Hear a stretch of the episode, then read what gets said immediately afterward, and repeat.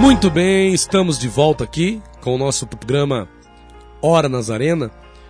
E nós temos meditado é, na palavra de Deus e esses dias conversando, não é, com um pastor, até aqui mesmo no programa Inconformados, um texto foi trazido à nossa memória. E eu quero compartilhar com você essa breve reflexão no texto de Romanos, Epístola de Paulo aos Romanos, capítulo 8.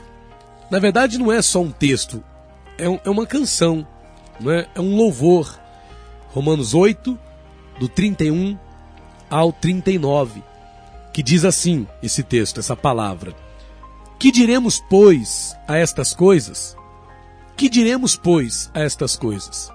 Se Deus é por nós, quem será contra nós?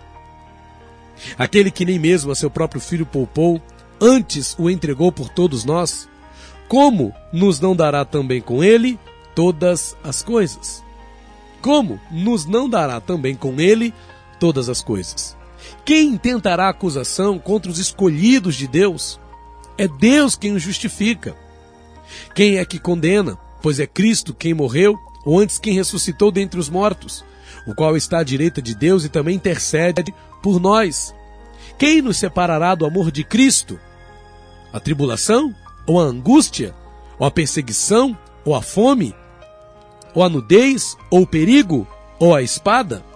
Como está escrito: Por amor de ti somos entregues à morte todo o dia. Somos reputados como ovelhas para o matadouro.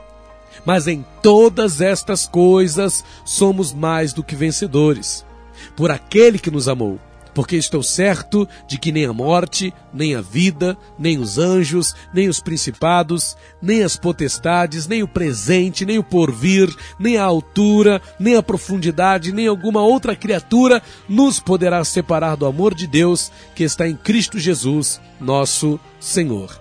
Essas são palavras que Paulo declarou como cântico. Eu vejo aqui um cântico, e um cântico de esperança, um cântico de fé um cântico de vitória.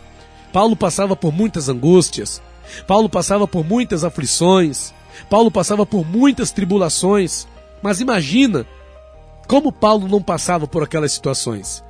Paulo passava por aqueles momentos convicto de que se Deus é por nós, quem será contra nós? Imagina como você não passaria com muito mais facilidade pelas dificuldades pelas quais você passa, se você colocasse essa palavra na sua cabeça, no seu coração, se você colocasse isso dentro de você, se você expusesse isso para si mesmo, se Deus é por mim, quem será contra mim? Se Deus é por nós, quem será contra nós? Eu estava vendo um determinado cantor secular que estava questionando os pastores pelo fato do, da doença do coronavírus, da pandemia, ter se espalhado pela nossa nação, né? Ter atingido também o Brasil. E esse famoso cantor, ele questiona os pastores dizendo: "Cadê a oração dos pastores? Cadê vocês, pastores? Vocês não são tão poderosos? Vocês não são tão cheios de fé? Cadê os pastores que por que vocês não oram para essa pandemia ir embora?" Isso com certeza não é uma única pessoa que pensou ou que falou sobre isso. Certamente não são poucos os que estão questionando a fé dos pastores, as, a autoridade dos homens de Deus que o Senhor Deus tem levantado e usado da forma que Deus quer usar. Mas muitos estão sendo questionados porque, ah, porque, cadê? Cadê a fé desses pastores? Cadê a fé dos pastores? Por que, que eles não oram para o coronavírus ir embora do Brasil e toda essa situação passar? Então a gente vê pessoas que estão nos condenando, né? Nos acusando, mas o texto aqui diz: quem tentará acusação contra os escolhidos de Deus? É Deus quem os justifica. Tem gente que acha que não vai passar por dificuldades. Tem gente que acha né, que vai viver a vida na boa, sem nenhuma aflição, sem nenhuma angústia. E esquece o que a palavra fala, que o sol ele nasce tanto para bons, quanto para maus, quanto para justos, quanto para injustos. E não é porque somos pastores, não é porque temos fé na palavra, que nós estamos livres não é, de passar por algumas situações. É uma profunda ignorância achar, não é? Ah, porque cadê a fé dos pastores? Continuamos pastores. Continuamos orando para que Deus repreenda a enfermidade da vida das pessoas. Eu continuo crendo que o meu Deus levou sobre si as nossas dores e as nossas enfermidades, que o castigo que nos traz a paz estava sobre ele ali na cruz do Calvário. Não é porque eu estou vendo né, falar de coronavírus, né, não é porque eu tenho ouvido falar de coronavírus e outras coisas mais que eu vou deixar de crer no Deus que eu creio, que eu vou deixar de servir ao Deus que eu sirvo. Afinal de contas, o nosso Deus é socorro bem presente na angústia. O nosso Deus é socorro bem presente na tua angústia. É na tua angústia, na tua aflição, que ele se faz mais presente ainda. E é por isso que se torna necessário que nós tenhamos o entendimento que Paulo tinha das situações, das dificuldades pelas quais ele passava. Paulo dizia: quem é que condena né, os escolhidos de Deus? Pois é Cristo quem morreu, ou antes quem ressuscitou dentre os mortos, o qual está à direita de Deus e também intercede por nós. Cristo está intercedendo por você, meu irmão. Cristo está intercedendo por mim, Cristo está intercedendo por nós. 35. Quem nos separará do amor de Cristo? Quem nos separará do amor de Deus? As tribulações? As angústias? As perseguições? A fome? A nudez? O perigo? A espada? Nada disso precisa ser motivo para nos separar do amor de Deus que Ele tem por nós. Nada disso. Na, nenhuma dificuldade, nenhuma situação, nenhuma coisa contrária que possa nos sobrevir precisa nos separar do amor de Deus que está em Cristo Jesus por nós. Nenhuma.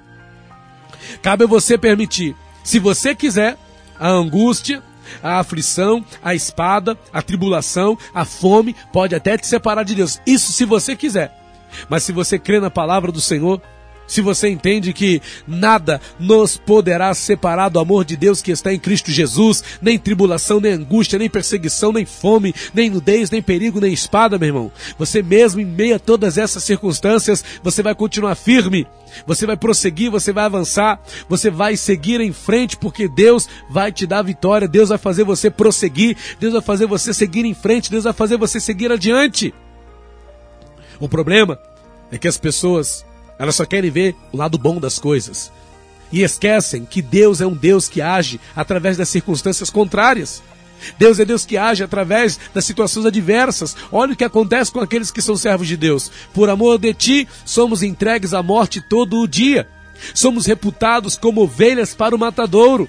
Mas em todas estas coisas, por piores que elas sejam, em todas estas coisas somos mais do que vencedores por aquele que nos amou. Você é mais que vencedor por aquele que te amou. Nós somos mais que vencedores por aquele que nos amou. Versículo de número 38.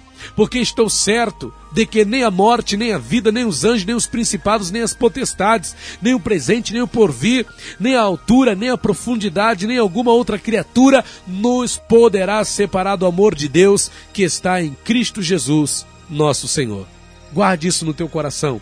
Confie em Deus, mesmo passando pelas dificuldades que você tem passado, em nome de Jesus. Deus é contigo. Deus abençoe a sua vida. A paz do Senhor Jesus. Pastor Rafael dos Santos.